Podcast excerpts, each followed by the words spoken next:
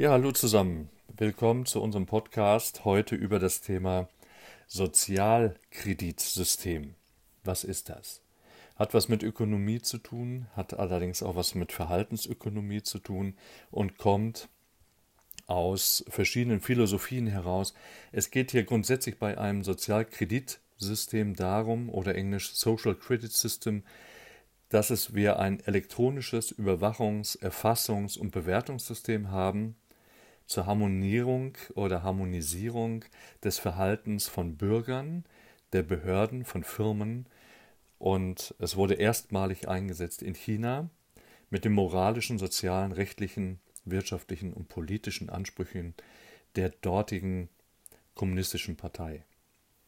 Es findet beim Sozialkreditsystem ein permanentes Rating bzw. ein Scoring der Bürger statt das sogenannte Citizen Score oder Social Scoring, wenn es jetzt zum Beispiel um äh, Social Posts geht in den sozialen Medien und Verhaltensweisen gegenüber anderen.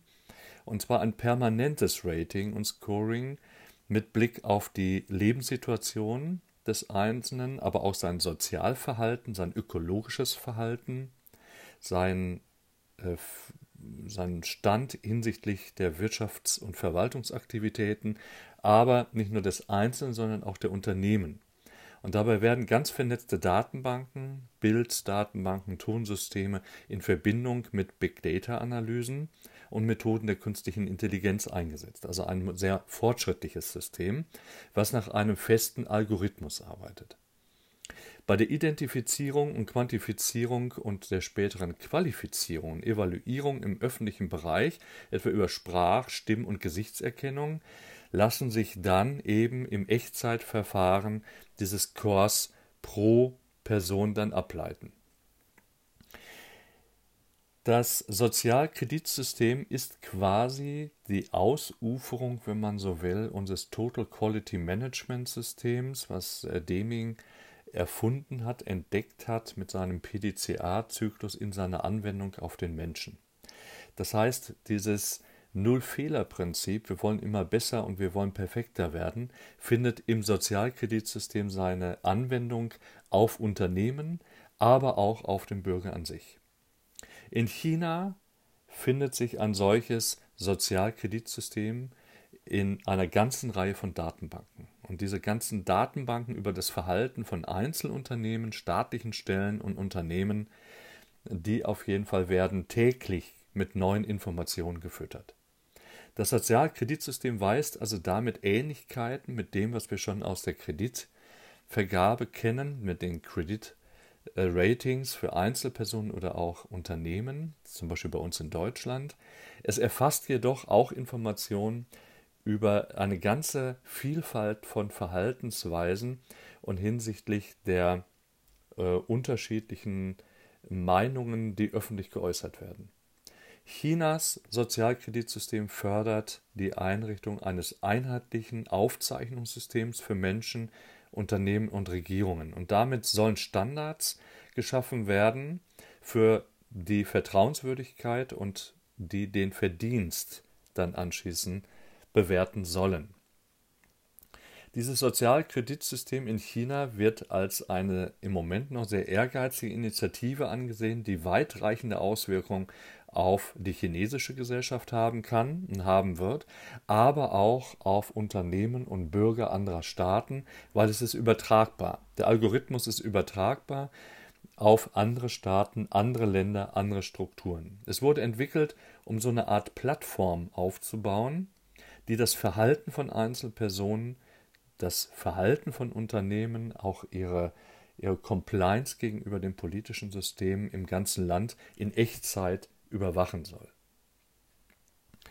Unternehmen, die in China tätig sind, müssen ein gründliches Verständnis dieses Systems mitbringen und darum, weil dieses System irgendwann auch einen Modecharakter haben kann und Trendcharakter und einen Vorbildcharakter für andere Staaten haben kann, müssen sie dieses System verstehen, um dann in diesem System überhaupt überleben zu können.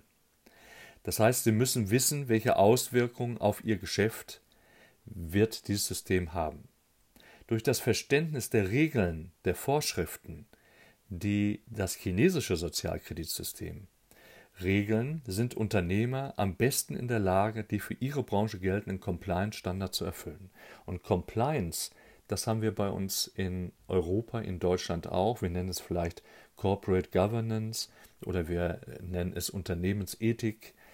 Tatsache ist auf jeden Fall, es sind moralische, aber es sind auch politisch-moralische Grundsagen, die dann hier vom jeweiligen System dann in die Datenbanken zum Abgleich dann eingeführt werden. Derzeit ist die Teilnahme sowohl an der privaten als auch staatlichen Version dieses Sozialkreditsystems theoretisch in China noch freiwillig. In Zukunft wird das offizielle Sozialkreditsystem, was jetzt nach einem ersten Probelauf scheinbar auch sehr viel Erfolge mit sich bringt, ähm, jedoch obligatorisch werden, sowohl für Inländer als auch Ausländer. Nichtsdestotrotz besteht ein erheblicher Druck äh, auf die Einzelnen bereits jetzt schon teilzunehmen. Das heißt also, das Sozialkreditsystem, das eben den Menschen nach seinen Taten, nach seinen Äußerungen, nach dem, was er tut, letztendlich misst, kann, wird Schule machen. Denn das System kann das individuelle Verhalten ganz sorgfältig überwachen und steuern. Menschen werden basierend auf ihren Bewertungen belohnt indem sie mehr Freiheiten kriegen oder bestraft, sanktioniert, indem sie eben äh, weniger Freiheiten haben. Und die Bewertungen der Menschen können aufgrund ihres individuellen Verhaltens dann steigen oder fallen. So wie im Total Quality Management auch. Ich kann Richtung Null Fehler gehen, ich kann aber auch fehlerbehaftet sein. Ausländischen Unternehmen wird empfohlen, sich an einen lokalen Experten zu wenden, der die vollständige Einhaltung sicherstellt und Ratschläge erteilen kann, mit denen sie ihre Bewertung erhöhen und verhindern, dass sie aufgrund schlechter Bewertung auf einer sogenannten schwarzen Liste landen. Das heißt, Chinas Sozialkreditsystem ist im Moment ein globaler Probelauf und zwar nicht nur für China.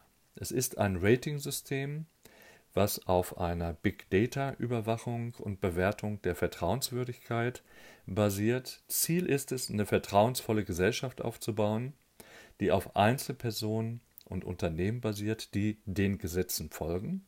Es gibt unterschiedliche Sozialkreditsysteme für Regierungsbeamte, für Regierungsstellen, für Unternehmen, aber auch für Bürger. Durch die Zuweisung von Sozialkreditbewertungen an Personen und Unternehmen können Personen und Unternehmen fundierte Entscheidungen über diejenigen treffen, mit denen sie Geschäfte tätigen wollen. Sozialkreditbewertungen können Belohnungen und Bestrafungen eben für diejenigen nach sich ziehen, die schlechter bewertet werden. Und äh, wir kennen so ein ähnliches System, was allerdings weit weg von einem Sozialkreditsystem ist. Das ist unsere Schufa, die auch ein Rating darstellt. Für Bürger funktioniert das System ganz einfach wie ein Kreditrating in den anderen Staaten. Und da es in China nur begrenzte Kreditinformationen zu jedem Bürger gibt, haben Banken und andere Gläubiger manchmal Schwierigkeiten, das zu beurteilen. Und das ist der Hintergrund, warum es gerade in China dieses Sozialkreditsystem gibt. Es hilft dabei, mehr Informationen über die Vertrauenswürdigkeit einer Person bereitzustellen. Das System verfolgt die Einhaltung von Gesetzen, allerdings auch äh, werden Gesetzesverstöße, Rechtsverstöße erfasst und dokumentiert und in Zukunft werden möglicherweise zusätzliche Informationen über Postings in sozialen Netzwerken, Meinungsäußerungen in der Öffentlichkeit, ökologisches Verhalten dann eben darüber erfasst. Das Sozialkreditbewertungssystem konzentriert sich darauf, ob Privatpersonen oder Unternehmen Gesetze und Vorschriften einhalten, ob sie auch ihre Steuern zahlen, ob es da Probleme gibt und wenn Sie Unternehmen bewerten, äh, dann, dass diese Bewertung richtig zugewiesen werden kann.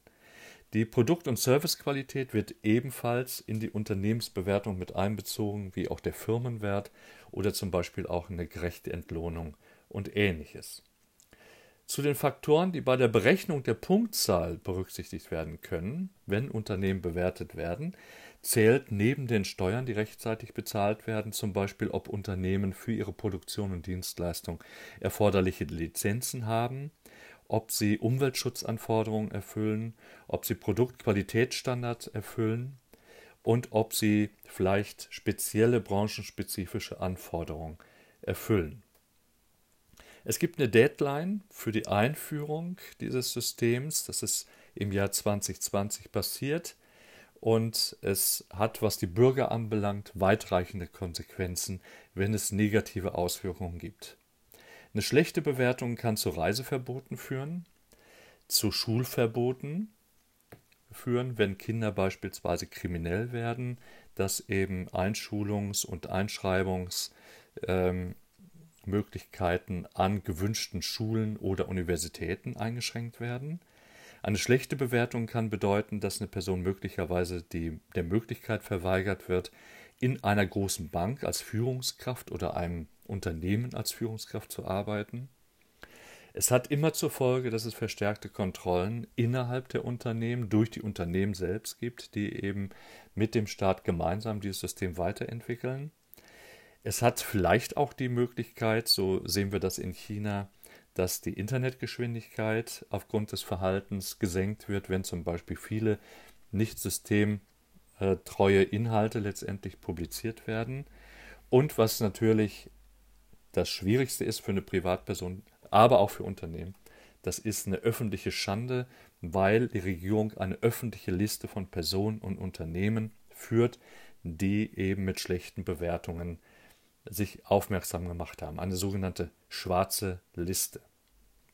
Gute Bewertungen führen dann dazu, dass man entsprechend schneller Genehmigungen bekommt, weniger Audits im Bereich QM als Unternehmer sich ähm, gönnen muss, dass es ein Ratingsystem gibt, was nach Buchstaben ähm, im Prinzip gegliedert ist und was dann dazu führt, dass man leichter Kredite kriegt oder dass zum Beispiel Steuererklärungen und Steuernachzahlungen des Staates oder Rückzahlungen, dass die schneller erfolgen. Das heißt, es gibt sowohl qualitative wie quantitative Boni für die Unternehmen, die mitmachen und die Unternehmen, die eben eine gute Bewertung haben. Ja, soweit zu dem Sozialkreditsystem, was eben die mögliche Konsequenz hat, dass es eben die moralischen Werte, die Werte der Compliance mitbewerten will. Es ist ein System basierend auf dem Qualitätsmanagementsystem, wie wir sie schon haben. Es ist ein System, das auch für uns nicht ganz unbekannt ist, weil wir bereits schon eine Schufa haben. Also wir haben bereits schon ein System, was eben die Kreditabwicklung entsprechend äh, erleichtert. Zukünftig wird es aus China mit hoher Wahrscheinlichkeit durch die Welt gehen.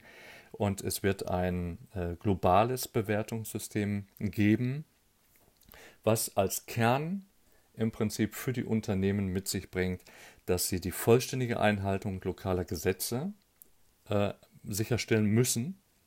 Und dass es Plattformen geben wird wie New Horizon, in denen dann eben solche Unternehmen national und international an den Pranger gestellt werden, wenn sie beispielsweise Steuerbetrug begangen haben oder Gesetze nicht einhalten. Ja, soweit zu dem chinesischen Sozialkreditbewertungssystem, was aber keine chinesische Erfindung ist. Und wir sind gespannt, welche Staaten nach der Übergangszeit darauf einsteigen werden. Ich wünsche euch alles Gute, bis zum nächsten Podcast und bis bald.